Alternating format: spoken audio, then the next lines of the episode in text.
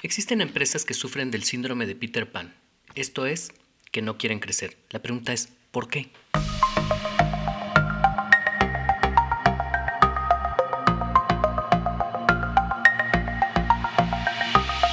Hola, soy Enrique López de Inteligencia Empresarial, el podcast donde hablaremos de inteligencia de negocios, estrategia, mindset directivo, rediseño empresarial y en general todo lo necesario para que tú seas un mejor empresario.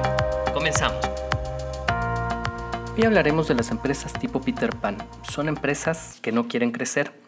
Suena curioso porque cuando uno le pregunta a algún director general o algún dueño si quiere crecer, siempre dicen que sí. La realidad es otra y los hechos demuestran que son empresarios que no quieren crecer. Existen cinco razones por las cuales las empresas tipo Peter Pan no quieren crecer. La primera es por el simple hecho de que tienen miedo. Imagínate que eh, ya desarrollaron un modelo de negocio que funciona, ya le están pagando por esa, ese modelo y, que está generando utilidades y ya es un modelo probado. Sin embargo, el crecimiento implica un desafío, implica plantear las cosas de diferente manera y muy probablemente rediseñar el modelo de negocio. Y eso eh, conlleva un riesgo. Este riesgo es el que les da miedo a, muchos directores o a muchos empresarios tomar y prefieren quedarse con esa visión de negocio que tienen y que funciona a tomar el desafío y perder lo que ellos ya han construido con lo que han desarrollado.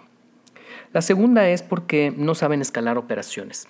El modelo de negocio ya funciona, es, eh, la gente más o menos sabe qué es lo que tiene que hacer, pero representa eh, hacer toda una documentación, un diagrama general de proceso, hacer toda la documentación de procesos y subprocesos y establecer indicadores de gestión para poder eh, monitorear los resultados de lo que se está haciendo o produciendo. Y esto pues implica también un riesgo porque mucha gente puede ser que no le guste el que se haga o puede ser que implique demasiado tiempo, dinero, esfuerzo e inversión y prefieren entonces mantener el modelo tal como está, que funciona, a tratar de cuestionarse si lo que se está, bien, lo que se está haciendo está bien o está mal. La tercera es porque no están preparados para vender más. Suena curioso, pero en realidad muchas empresas no están preparadas para vender.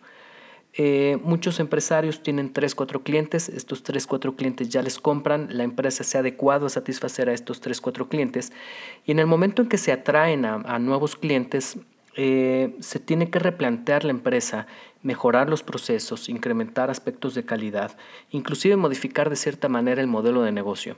Y esto implica un riesgo nuevamente, eh, implican desafíos, implican ver nuevas maneras de hacer las cosas a través de innovación, a través de desarrollo, a, través de creatividad. Estos desafíos son los que muchos empresarios quisieran no tener y prefieren mantener el esquema de negocio que ya funciona más o menos a escalar sus operaciones. La cuarta es porque no cuentan con el personal adecuado y o no lo forman. Si tienen la gente adecuada, pues podrían hacer las cosas. Pero muchos empresarios prefieren apostar a la gente que trabaja mucho, aunque no sepa mucho y no colabore mucho, porque de esta manera sienten que los pueden controlar o, eh, sí, controlar mejor. Eh, prefieren este modelo porque mucha gente tiene el miedo de que les vayan a robar las ideas o que se vaya a otro lugar y pierdan todo lo que invirtieron en este recurso humano porque, porque se fue y prefieren ellos mantener el control de la, empresa. Esto hace que no se invierta en capacitación, no se, eh, no se invierta en desarrollo y el personal, pues simple y sencillamente sea un personal de batalla que trabaje, que trabaje, que trabaje, pero que no, que no contribuya con el desarrollo. Eh, el quinto aspecto es no tienen un claro enfoque al cliente. Esto es, eh, no saben a ciencia cierta por qué les compran. Ellos saben que ya tienen clientes que los atienden y los compran, les compran, pero pues no hacen investigación de mercado, no tienen un sistema de inteligencia de negocio o, inteligencia de mercado que les diga cuáles son sus segmentos de mercado, quiénes ven o por qué ven valioso su producto y qué es lo que ellos pueden hacer con lo que tienen.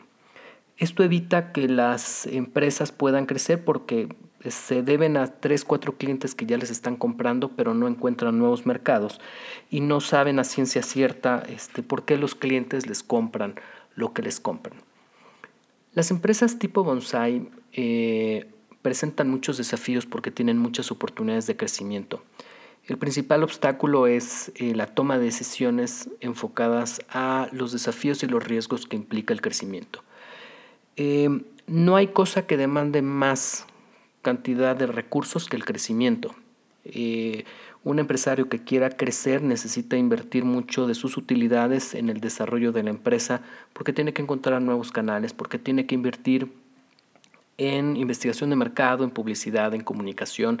Y entonces esta inversión que tiene que hacer en el desarrollo de su empresa, pues obviamente presenta un riesgo y prefiere no hacerlo para no perder lo que ya han construido.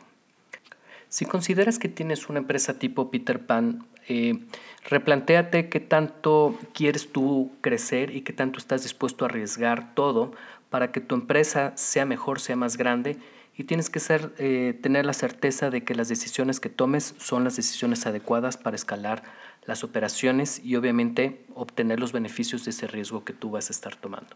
Si te gustó este podcast, eh, dale like o suscríbete para que puedas recibir eh, noticias cada vez que publiquemos uno nuevo. Recomiéndanos y seguimos al aire. Muchas gracias por escucharnos. Espero que este podcast te haya sido de utilidad. Si te gustó, suscríbete Puedes seguirnos en Facebook en arroba inteligencia y en YouTube como inteligencia empresarial. Gracias por escucharnos y seguimos al aire.